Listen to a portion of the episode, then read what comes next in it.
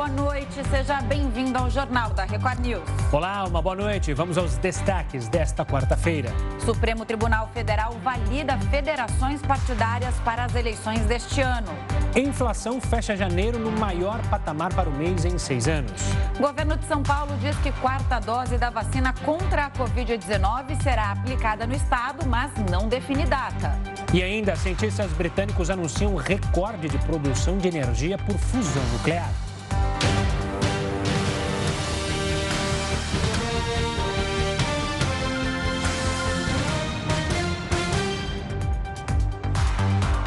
Câmara dos Deputados aprovou um projeto que flexibiliza o controle de agrotóxicos no Brasil. Foram 301 votos favoráveis e 150 contrários. O projeto é do ano de 2002 e foi aprovado em regime de urgência. Agora, a aprovação de agrotóxicos será feita apenas pelo Ministério da Agricultura e não passa mais pela Anvisa e o IBAMA, o que preocupa. Ainda em Brasília, o Supremo Tribunal Federal formou maioria e validou as federações partidárias nas eleições. Isso quer dizer que os partidos que terão que manter a união das siglas durante quatro anos. Vamos falar com o Alessandro Saturno, que tem as informações direto de Brasília. Boa noite, Alessandro. O prazo para que as federações seja, sejam formadas também já foi estendido, foi fechado, já tem uma definição? Olá, Gustavo. Boa noite para você, para Camila e a todos que assistem aqui a Record News.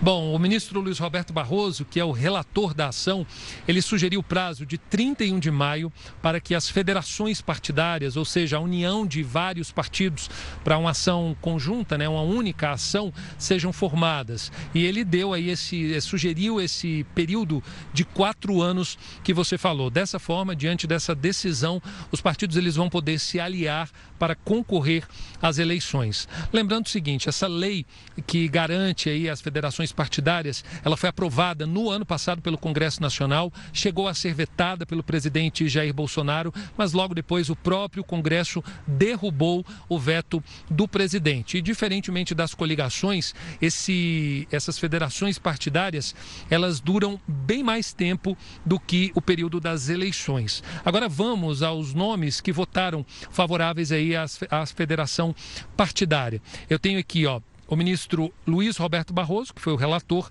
Edson Fachin, Alexandre de Moraes, André Mendonça, Rosa Weber, Gilmar Mendes, Carmen Lúcia, Ricardo Lewandowski, Dias Toffoli e também Luiz Fux. O ministro Nunes Marques foi o único que apresentou aí, o Camilo Gustavo, um voto contrário. E eu estava dando uma olhada no voto dele, ele diz o seguinte. Ele acredita que a lei das federações seria inconstitucional e o fato de você unir mais partidos poderia terminar elegendo pessoas que o povo, que o voto popular não quis, terminaria desagradando as urnas. Então ele votou nesse sentido, foi o único voto divergente, o único voto contrário entre os demais ministros. Camila e Gustavo. Boa explicação, né, Saturno? É, nas coligações, antes eles podiam fazer essas uniões só para as eleições. Agora não. Quem se coligar, se unir para as eleições, vai ter que ficar junto até quatro anos depois das eleições, né? Então muda bastante de figura e também Exatamente. tem que entrar num consenso nacional e regional. E aí nos bastidores a política já está fervendo, né, Saturno? Fervendo, viu, Camila? É, as pessoas estão tratando essa união né, da, das federações, que vai durar muito mais do que as eleições, é, como um casamento, né? O casamento que tem que ser perfeito e que tem que durar quatro anos. Como é que funciona esse casamento, explicando para quem está em casa? É, os partidos, eles vão, o próprio ministro Luiz Roberto Barroso, durante o julgamento, ele disse que as federações, elas vão seguir as mesmas regras dos partidos. Então, são várias regras detalhadas, né, que as federações elas vão precisar seguir. Então não é mais um curto período de tempo, a gente está falando de quatro anos. Né? 2024, então, possivelmente, nós vamos ter aí mais é, é, essas mesmas federações unidas é, com esse. Enfim, vai, vamos ver né, o que, que, que, que vai resultar disso, porque partidos já únicos né, já terminam dando é, problemas no sentido de né, várias discussões, várias desavenças. Vamos ver como é que vai ser essa federação, união de vários partidos, né? Então aí a gente segue acompanhando aqui em Brasília esse movimento que você falou, esse caldeirão que a todo momento coloca um pimenta, coloca uma regrinha daqui, outra dali, e a gente vai só acompanhando esse xadrez político, como é que ele vai se formar para as eleições desse ano. Fica mais difícil, né, de formar uma chapa, porque é, o interesse nacional prevalece e aí é, as, os, as, as, os, as eleições que são estaduais e municipais nesse sentido, assim, de, de fazer essa coligação, elas têm que seguir o que vai ser definido nacionalmente. Mas vamos ver, então, como é, se desenrola nesses próximos meses, agora com esse prazo estendido pelo STF. Saturno, muito obrigada pelas informações. Até uma próxima. Boa noite. E para fazer uma análise sobre essa decisão do STF, a gente conversa agora com o Leandro Consentino, que é cientista político da USP e professor no INSPER. Leandro, boa noite, bem-vindo mais uma vez ao Jornal da Record News. Explica para a gente, então, a gente estava falando dessa coisa regional, nacional, né? E a importância de fazer a federação nessas eleições. É a criação das federações partidárias para exatamente essas eleições, uma novidade. Perfeito, Camila. Boa noite, Camila. Boa noite, Gustavo e a todos os telespectadores aí da Record News. É um prazer estar aqui com vocês. Sem dúvida, a federação é uma novidade agora no, no cenário eleitoral, né? nessas eleições de 2022. A gente tem algo inédito aí, que são essas federações. E vocês pontuaram muito bem quando estava passando a reportagem. Quer dizer, ela é uma, um avanço com relação àquelas coligações. Por quê? Porque as coligações eram um acordo praticamente de ocasião, onde você tinha os partidos se unindo apenas para disputar as eleições e depois, logo depois que a gente tinha o resultado das urnas, cada um seguia o seu caminho, salvo quem tivesse ali em chapas, né? Agora não, agora a gente tem um compromisso maior desses partidos de permanecerem juntos durante quatro anos. Né? Então, é, isso é muito importante do ponto de vista da coerência desses acordos que precisam ser firmados. A gente precisa entender quem está se juntando com quem precisa ter alguma determinada coerência para que depois opere junto dentro do parlamento, sob o um mesmo bloco, sob as mesmas regras, sob o mesmo estatuto, inclusive, como os ministros da Suprema Corte uh, uh, de, uh, anunciaram hoje na decisão deles. Então, acho que é muito importante esse recado que foi dado. Quer dizer, não, não toleramos mais aquela coisa de ocasião apenas para disputar eleições que confunde tanto o eleitor que acaba votando num lado e tendo um político eleito de outro. Né? Não, agora a gente tem uma coerência maior. Então, acho que é uma boa novidade que vem por aí. A questão é, como vocês já pontuaram, se isso vai, de alguma forma, durar no tempo ou se isso vai ter uh, um compromisso maior dessas legendas. Professor, uma boa noite da minha parte também. Me chama a atenção porque quando as federações começaram a ser faladas, lá no ano passado, muita gente olhou torto falou: olha, eu acho que não vai dar certo isso, porque é para salvar partido pequeno, o partido pequeno vai querer se aliar a um partido grande, o partido grande vai querer esse partido pequeno. Só que de alguns meses para cá, tomou um contorno pensando em governabilidade. Se a gente olhar e como os políticos estão olhando, olha, eles estão falando os presidenciáveis, principalmente, olha, é importante criar uma base, porque senão eu não vou conseguir governar. Então, essa federação passou a ter uma importância maior do que seis meses atrás, quando ela começou a ser falada? Eu concordo com isso, Gustavo. Acho que lá atrás, quando a gente desenhou, quando foram desenhadas as federações, estava se pensando ali nos partidos pequenos se salvando, embora a gente tenha muitos partidos querendo se salvar, mesmo os médios, porque a cláusula de barreira está atrás de todos, né? Então era uma preocupação de todo mundo, mas sem dúvida essa era a discussão central. Agora eu acho que ela passa a ser sem dúvida também a questão da governabilidade. Eu acho que ela também é virtuosa no sentido de nos dar uma pista sobre que rumos determinado governante ou determinado candidato, antes de assumir o governo, está mirando aí na sua composição. Então, se ele vai se aliar a um partido ou a um vice, de repente, que está num partido que tem um acordo de federação, a gente já consegue saber se esse candidato vai mais à direita, vai mais à esquerda, vai mais ao centro. Então, acho que garante sim essa discussão de governabilidade ainda sinaliza para que lado as políticas públicas de alguma forma vão se conformar. Então, acho que é um sinal positivo nessa, nessa discussão. Leandro, vamos pegar uns exemplos práticos do que está acontecendo. As negociações políticas estão a todo vapor, como a gente estava conversando com o nosso repórter de Brasília. O PT namora o PSB, o MDB flerta com o PSDB e a União Brasil. Agora, nenhum casamento fechado ainda, aquelas questões regionais que a gente está dizendo, principalmente aqui em São Paulo, né? Márcio França quer sair, já disse que sai candidato e o PT tenta colocar o Haddad. Enfim. É, é, é meio difícil sair uma decisão nacional com esses entraves locais. Camila, sem dúvida nenhuma, esse é o grande obstáculo aí para a concretização das federações, né? Por isso que muita gente é cética com relação a isso. Quanto mais os partidos forem coesos ou tiverem uma direção nacional que imponha determinadas medidas, mais fácil é para sair esse tipo de acordo. Então, a gente vê aí mesmo o PT que tem uma centralização ali muito forte nas decisões, tem uma dificuldade muito grande, porque aí depende do PSB, depende desse acordo com o Márcio França. Então, mesmo aí no campo da esquerda, onde se imaginaria que fosse mais fácil, é ainda muito complicado. No centro, eu acho que é ainda mais complicado que essas federações venham à luz de maneira tão fácil, porque há muitos interesses, né? Quando a gente fala de PMDB, por exemplo, a gente está falando de, na verdade, MDB agora, né? A gente está falando de vários MDBs, né? Porque o MDB já é por si só uma federação ali, se a gente for imaginar, com interesses regionais distintos ali. Então, fica mais difícil, de fato, fechar esse casamento. É como se vocês fizeram a analogia do casamento, é como se tivesse muitos parentes aí influindo na decisão dos noivos. Então é mais complicado sair, sem dúvida nenhuma. Professor, supondo que ocorram essas uniões citadas há pouco, a regra determinada pelo STF garante que não haverá daqui um, dois anos uma implosão dessas federações, ou seja, tu, esse casamento termine em briga e separação?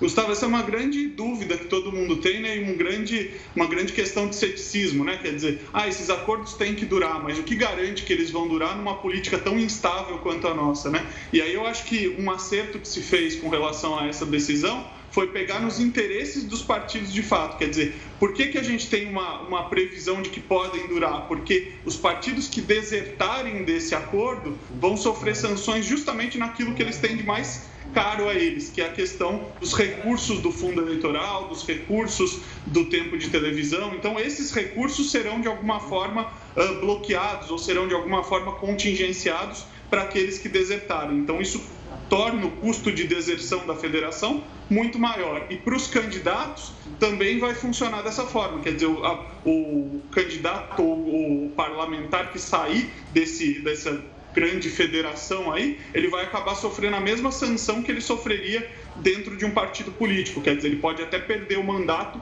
para a federação ou para o partido como é atualmente. Então, acho que já se pensou exatamente nessa questão da, das eventuais deserções e já se desenhou o, a, o Instituto da Federação preocupando-se com isso. Então, acho que a gente já tem uma garantia melhor com relação a isso hoje. Você está falando do Congresso, né, Leandro? E eu acho importante a gente falar bastante sobre isso, porque as atenções sempre se voltam principalmente para as eleições presidenciais. Claro, o país está definindo o novo presidente da República. Mas no caso das federações, como é que fica o peso dentro do Congresso, né? A gente vai escolher deputado, a gente vai escolher senador.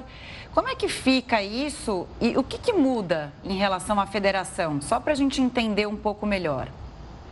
É uma questão muito importante que você traz, Camila, porque o dia a dia da política passa pelo Congresso como centro de, de decisão de tudo ali, né? Então, para a gente entender essa questão da federação, a gente precisa entender que a partir do momento que esses partidos firmaram esse acordo, eles deverão se comportar como um partido único no parlamento. E aí é que vem uma dificuldade muito grande de se construir todo esse acordo. Se a gente tem a dificuldade de disciplinar um partido, só um partido único ali ter a disciplina partidária, coerência, vamos lembrar em várias votações aí que a gente viu alguns partidos aí se dividindo, né? Alguns partidos indo uh, por um lado e para outro em determinadas medidas do governo. E agora com a federação, essa federação, esses dois, três mais partidos vão ter que estar tá coesos nessa disciplina partidária, ou seja, operando junto, tendo uma mesma liderança e obedecendo essa liderança. É sem dúvida um desafio bastante grande. Isso para não dizer da questão eleitoral, porque quando a gente pensa em quatro anos, a gente tem que pensar que daqui a dois anos tem uma eleição aí no meio, que é uma eleição municipal que tem diversos interesses aí uh, para todo lado envolvidos e esses partidos vão precisar estar juntos também nesse, nesse momento eleitoral. Né?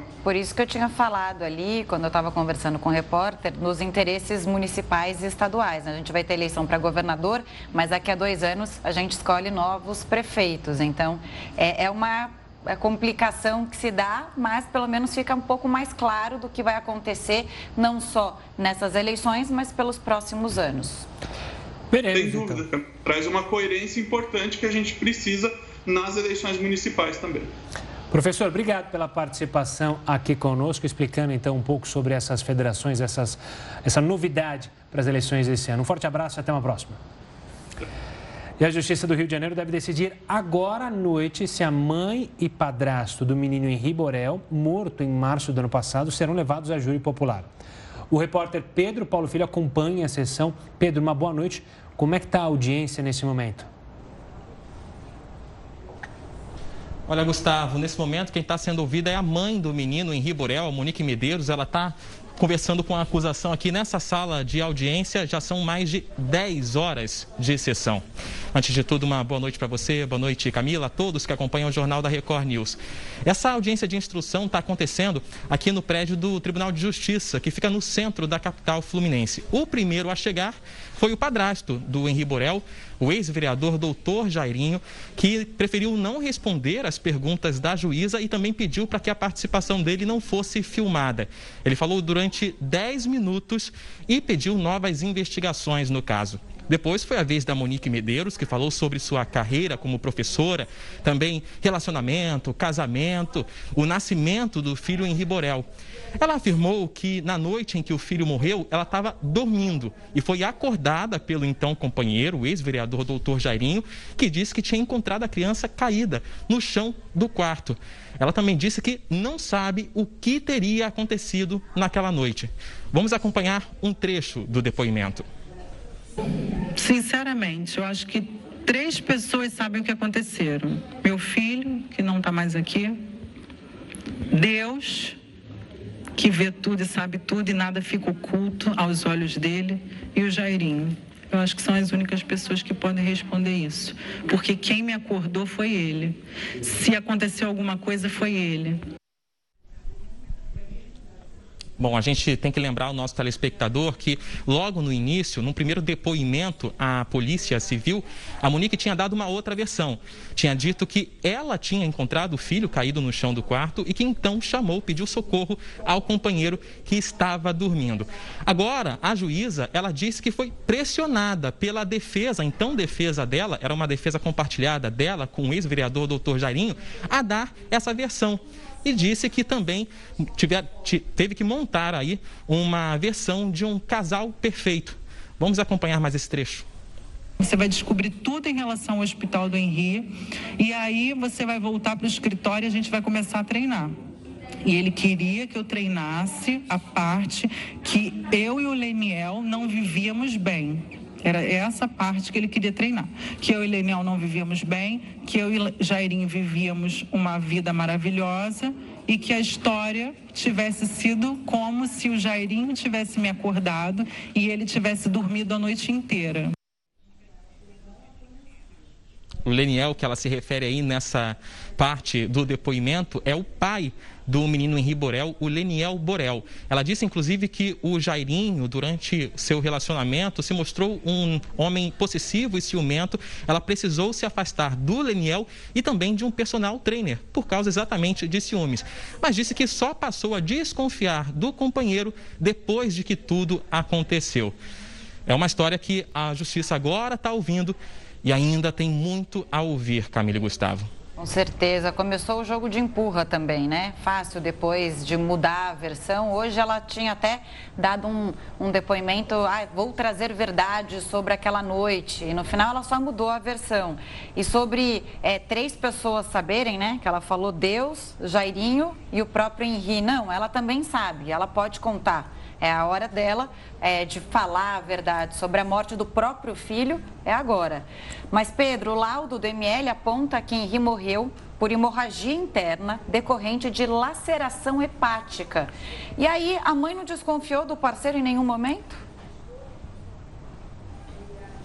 Pois é, ela disse que o doutor Jairinho, ele era uma pessoa possessiva, era uma pessoa ciumenta, mas que não acreditava que ele chegaria a essa situação.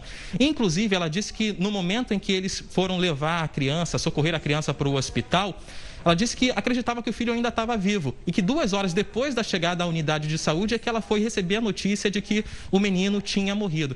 Por isso, ela começou a acreditar que foi o hospital que tinha. Ah, feito alguma situação, alguma manobra que provocou a morte da criança. Ela disse, inclusive, que ah, chegou a questionar isso e foi ver o corpo da criança, mas a, a, criança não tinha nenhum hematoma. A gente tem mais uma parte do depoimento, depoimento dela falando sobre isso. Não tinha nenhum roxo, Vossa Excelência, nenhum.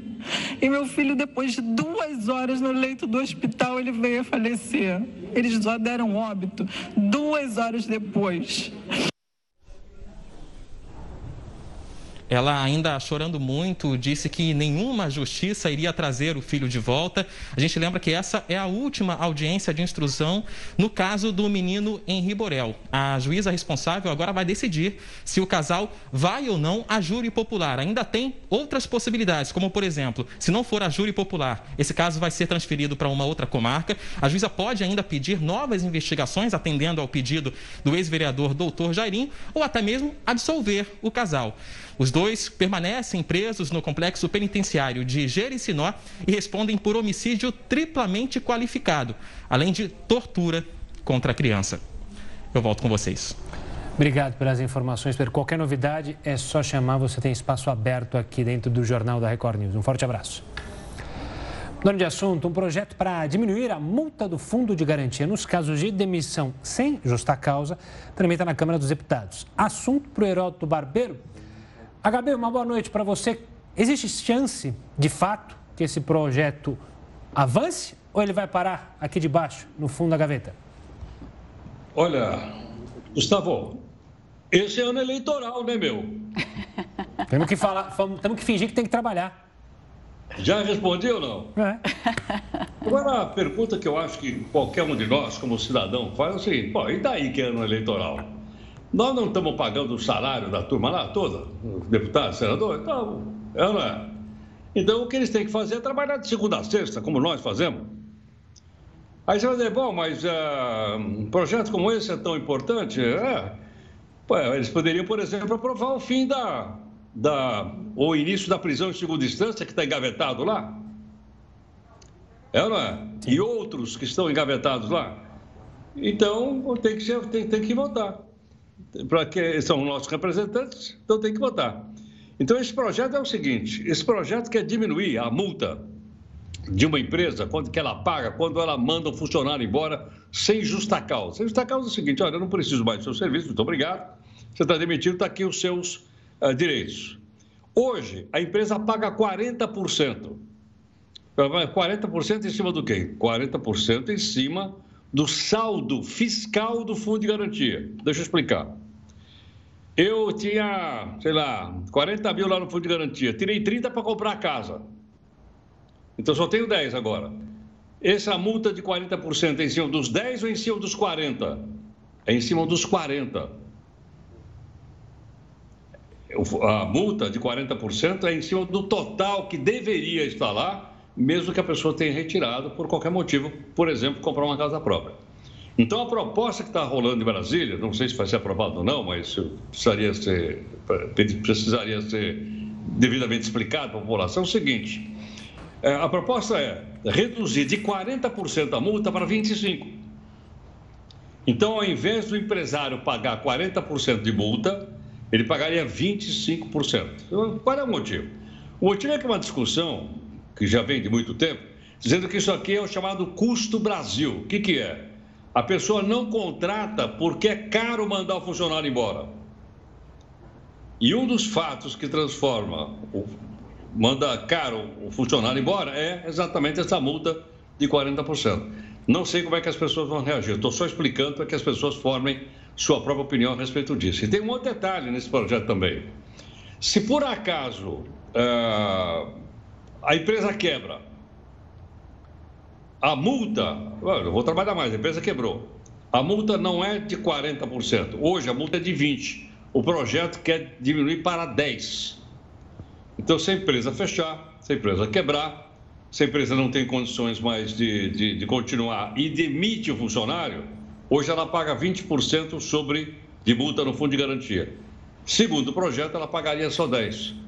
Então, a proposta, como se vê, seria cortar pela metade o pagamento da multa, tanto a de 40 para 20, como essa de 20 para 10. Está em várias comissões, estão sendo discutidas e vamos ver se isso vai avançar ou não, independente, volto ao assunto, de ser esse aqui um ano eleitoral. Vamos aguardar para ver para onde vai isso. Vamos aguardar. Heraldo, a gente volta a se falar ainda nessa edição do Jornal da Record News. Até daqui a pouco. Janeiro registrou a maior inflação para o mês em seis anos. O Jornal da Record News volta já já com essa e outras informações. Já estamos de volta com o Jornal da Record News para falar que enquanto a variante Omicron se espalha pelas cidades do interior, a capital paulista teve o primeiro caso confirmado da subvariante BA.2. Para saber, então, o que esperar dessa confirmação, o que pode mudar, o que não pode mudar, ela é mais grave, não é? O Jornal da Record News recebe a Melissa Palmieri, infectologista da Vigilância Epidemiológica da Secretaria Municipal de Saúde de São Paulo. No, no, doutora, perdão, uma boa noite. Conta boa primeiro noite, pra, Gustavo. Primeiro para a gente, como é que é o, qual é o estado de saúde desse paciente e o quanto preocupa esta variação? Bom, Gustavo, é, a Omicron é um alerta, é uma variante de preocupação, esse é o primeiro ponto. E a Prefeitura de São Paulo, a Secretaria de Vigilância, está fazendo uma análise genômica desde abril de 2020 tanto é que o município, logo em julho, nós tivemos a, a situação da Delta, né? É, descoberta aí no, no, país e São Paulo foi, foi a cidade que, que trouxe essa informação junto, essa parceria junto ao Instituto Butantan. E agora nós temos aí a detecção de um caso que utilizou uma das nossas unidades de assistência, uma UBS, e que descobrimos que ele reside e trabalha em Santo André. É um jovem de 22 anos e que já terminou os 10 dias. O, os sintomas, aparentemente, ele lembra, iniciaram em torno do dia 27 de janeiro. A coleta foi dia 28. Ele esteve durante todo o período, é, ele tem uma atividade laboral de mecânico, durante todo o período ele se isolou, disse que não passou para ninguém, encontra-se bem, teve sintomas, sim, claro, de uma síndrome gripal. Mas é, estamos aí monitorando esse, não só esse caso, mas a ocorrência dessa BA2, que não deixa de ser outra Ômicron, né? Às vezes as pessoas estão escutando tanto das variantes aí de preocupação, acha que é, talvez seja mais uma nova de preocupação. Não, é uma variante de preocupação que é uma sublinhagem, né? Nós temos quatro sublinhagens sendo monitoradas pela OMS. Aqui no Brasil nós temos três já detectadas e se torna aí uma preocupação no cenário porque tem se visto com poucos dados que temos no mundo que essa BA2 ela tem uma transmissão muito importante é, com relação a que já é aumentada, que é a BA1. Então, é, não é algo. Eu vejo muito, Gustavo, as pessoas é, achando que a Omicron é uma salvação, que é um coronavírus novo que dá uma. Nós pegamos esse caso, né? que é um jovem, o jovem ele reage muito bem a qualquer infecção e que bom que ele teve sintomas leves, mas infelizmente a gente está vendo sim um aumento aí de óbitos no país e a gente se preocupa com isso porque é um coronavírus e a gente tem que enfrentá-lo como um coronavírus. Doutora, boa noite, Camila aqui falando. Essa sublinhagem, ela pode ser mais fraca ou mais forte do que a variante que deu origem a ela, nesse caso a Omicron. Queria saber também se tem novas suspeitas de casos já dessa subvariante e o que se sabe além é, do, do, da transmissibilidade dela. Ela fura a vacina, não fura a vacina? É, ela é mais transmissível a que ponto? Quer dizer, as pessoas têm que tomar mais cuidado ainda.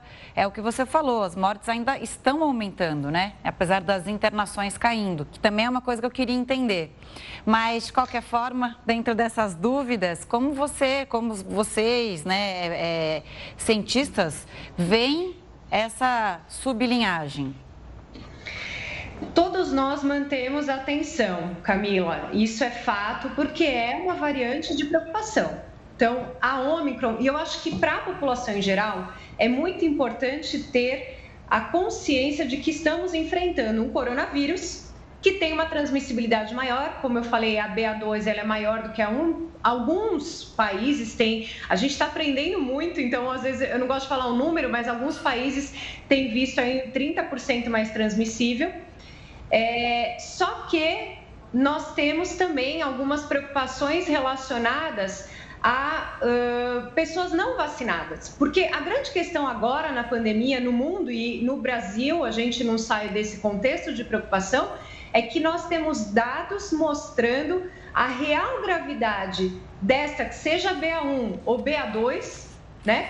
É, ocasionando hospitalização e morte naqueles que não se vacinaram ou naqueles que estão com a vacinação incompleta. Então, o primeiro ponto, você até perguntou e é muito relevante para que as pessoas saibam, porque começa a falar, ah, nem vou tomar a terceira dose, porque já falaram que tem escape vacinal, eu não vou tomar. E muito pelo contrário, os dados têm mostrado que aquele que está com a terceira dose, ele tem sim um percentual melhor de proteção para internação, que é desfecho grave daquela doença ocasionada pelo vírus, e também uma, uma importância aí de redução de mortalidade.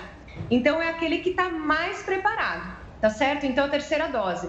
É, por mais que a gente entenda que é, sempre eu gosto do que o pessoal do OMS tem falado, eu acho que é nesse sentido que a gente chama a atenção da população. Nós temos que estar com as vacinas em dia, que é um grande aliado nesse momento, e nós temos que estar com as medidas não farmacológicas, que são medidas de redução de transmissibilidade desse vírus, porque um risco real, é, como a OMS coloca, nós temos que ter, olhar para frente e falar, vamos nos livrar em breve dessa pandemia, mas enquanto a gente não, é, em nível individual, porque o, o comportamento individual adequado, ele vai repercutir no social. Então, enquanto as pessoas não tomarem medidas que reduzam a transmissibilidade, a gente continua ainda nessa história que ninguém gosta de continuar. É, que são essas preocupações aí, olha, veio a BA2, está aumentando a mortalidade, porque mais pessoas se infectam.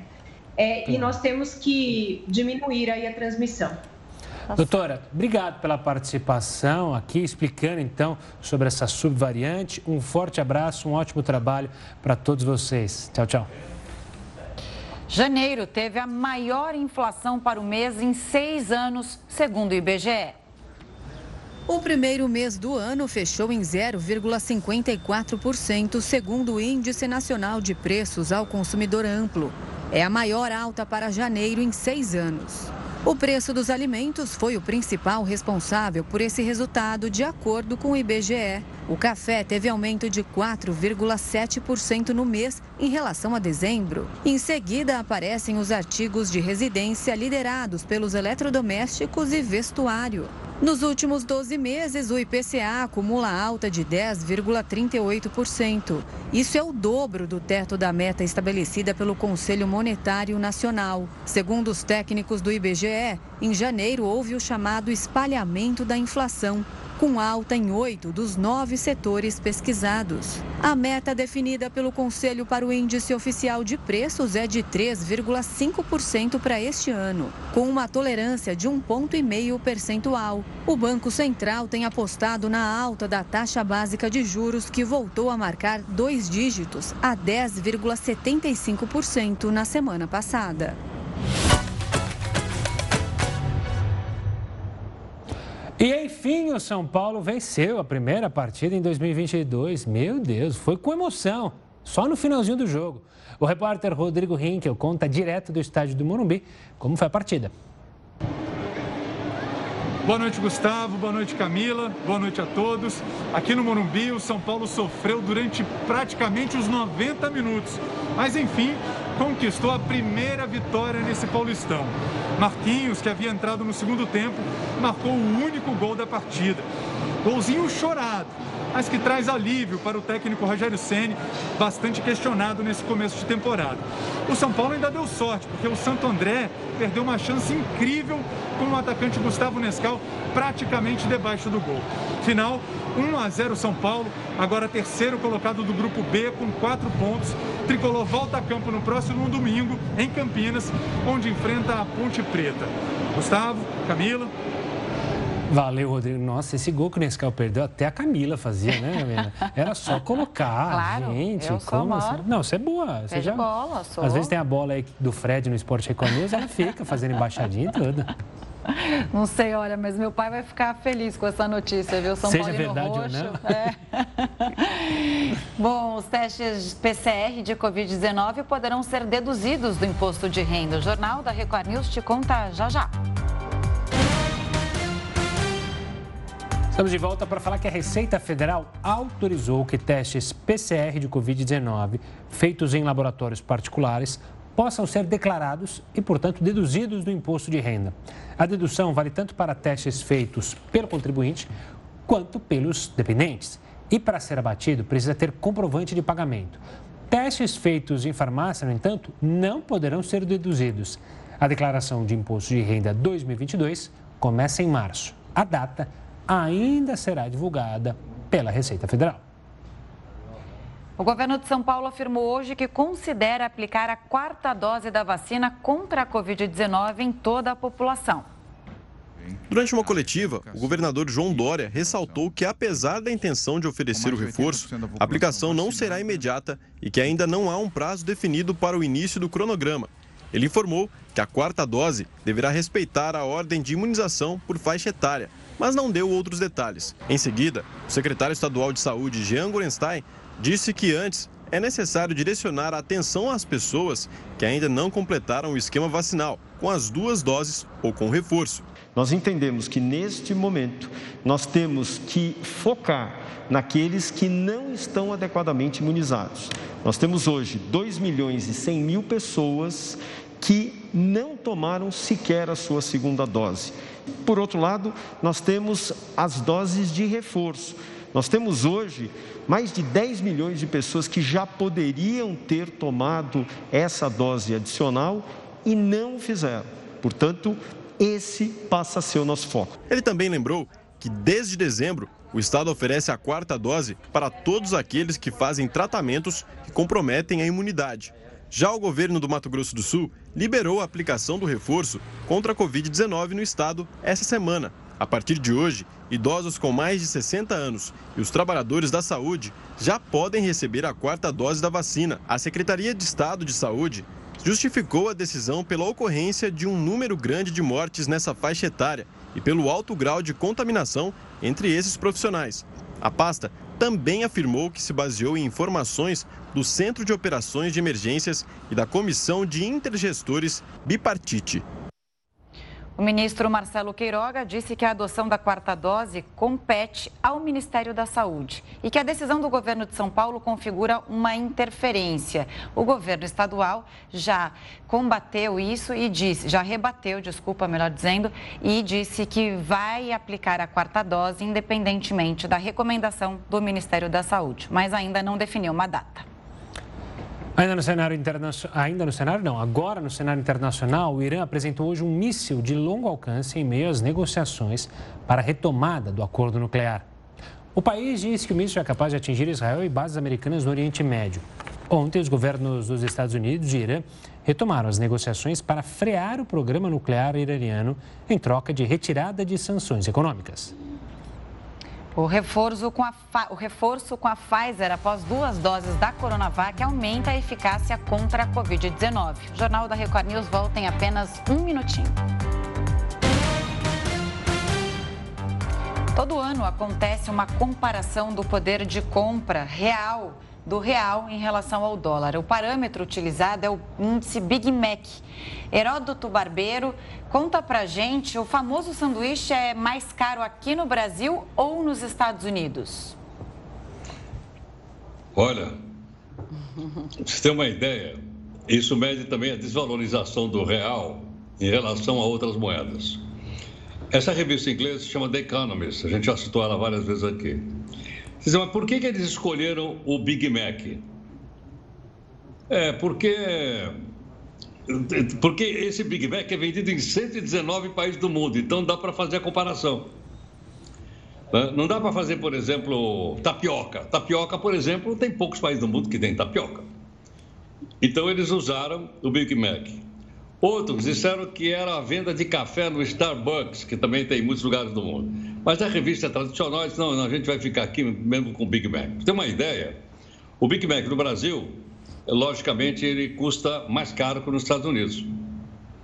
Por quê? Porque a nossa moeda está 25% mais, mais, mais desvalorizada do que o dólar. E fazendo um, um giro pelo mundo como um todo, a nossa moeda está mais desvalorizada em relação ao dólar, 25%, mas a gente pode pegar, por exemplo, outros países do mundo, caso, por exemplo, da Suíça, é? em que o Big Mac custa muito mais caro e a gente teria que gastar muito mais dinheiro, muito mais reais para poder comprar, então, a, a, o produto em outros países do mundo. Gente está tomando aqui como, como base, então, o Big Mac, mas o mais, o mais favorável mesmo seria o Big Mac russo. Que, aliás, até tive a oportunidade uma vez de conhecer a primeira loja McDonald's em Moscou, por incrível que pareça. Tá? Então, quem vai para a Rússia agora, não sei, até tem gente que está indo para a Rússia agora, vai encontrar o Big Mac lá valendo 1 dólar e 74 centavos, enquanto que o nosso aqui está valendo 4 dólares e 35 centavos. Mas eu acho que mais, mais do que propaganda do Big Mac, é esse o caso, logicamente, né? é o poder de compra. O poder da nossa moeda está fraco em relação a outras moedas do mundo e a gente precisa recuperar isso o mais rápido possível. O, o presidente está indo lá para a Rússia, né? O presidente Jair Bolsonaro, e ele, vamos falar a verdade, é um adepto de, das famosas junk foods, né? Não, ali não se alimenta muito bem. Ele até já teve puxão de orelha do médico dele, capaz de comer um McDonald's russo lá, um Big Mac russo na visita ao Putin. Deixa eu contar uma curiosidade. Parece que também chegado, chegado no franguinho, né? No franguinho, franguinho com farofa, é, colesterol é alto, ele teve a operação. Tem que tomar cuidado, presidente. Eu, quando fui morar fora como correspondente, né? Foi a Nova York.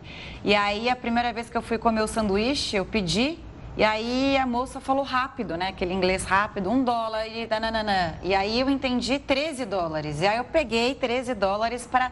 Porque aqui no Brasil já era mais caro, bem mais caro, né? Falando do, do, do, poder de compra.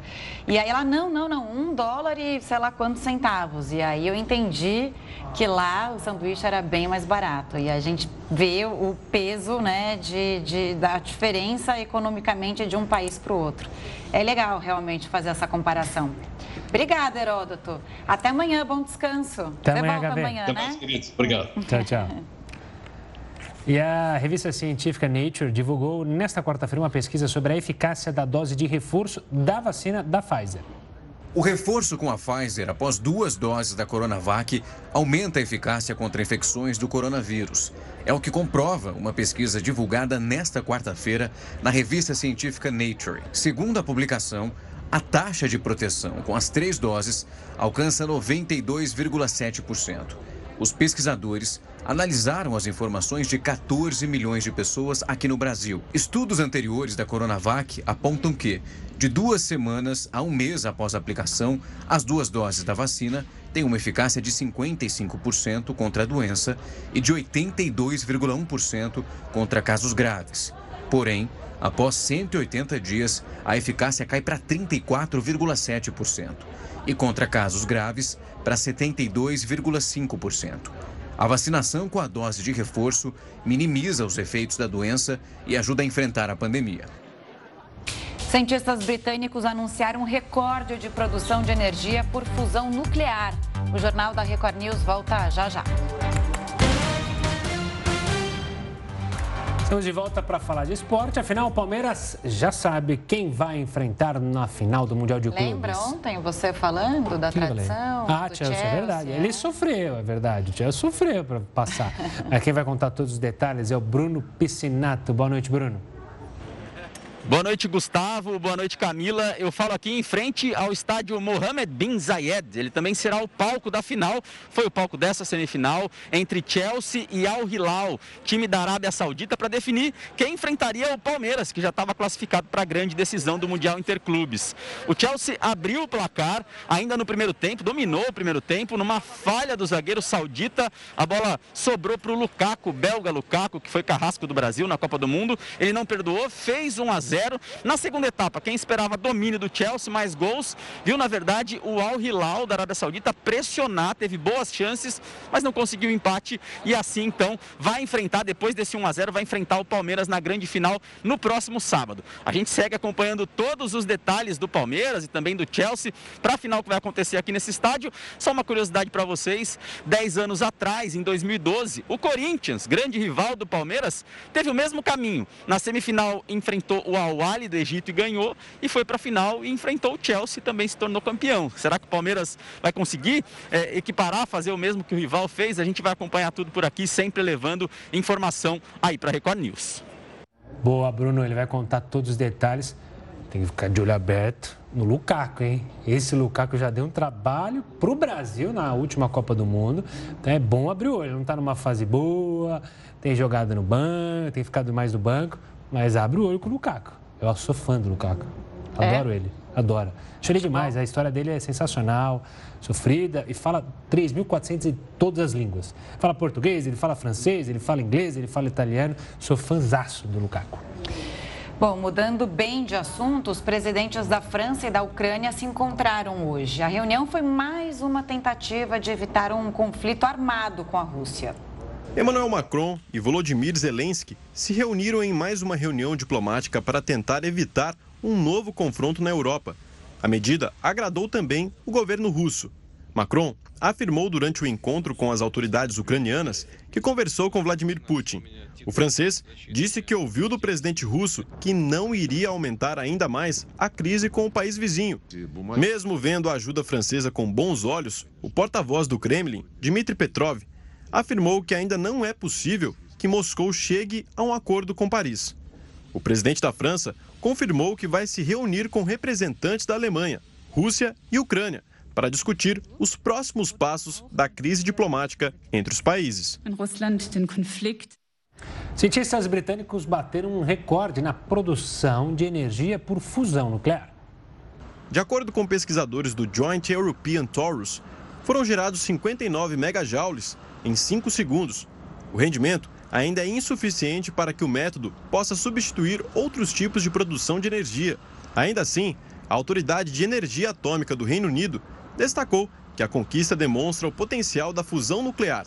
Além disso, um dos estudiosos do projeto ressaltou que, se forem desenvolvidas máquinas mais potentes, eles poderiam alcançar resultados ainda mais satisfatórios.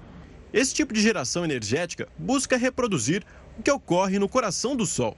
Diferente da fissão nuclear, que é o método utilizado nas usinas atuais, a fusão acontece com a união de átomos de hidrogênio pelo núcleo e a formação de um elemento mais pesado, o hélio. Esse processo provoca a liberação de quantidades enormes de energia. A técnica é vista como vantajosa por produzir pouco resíduo, não gerar lixo tóxico e gases de efeito estufa, além de não apresentar risco de explosão.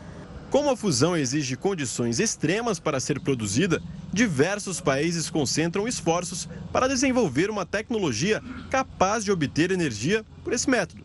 Já os críticos apontam que outros processos renováveis deveriam ser priorizados, em vez de serem gastas altas quantias de dinheiro em experimentos. O Jornal da Record News fica por aqui. Muito obrigada pela companhia. Você continua agora com News às 10 com a Renata Caetano. Uma ótima noite e até amanhã.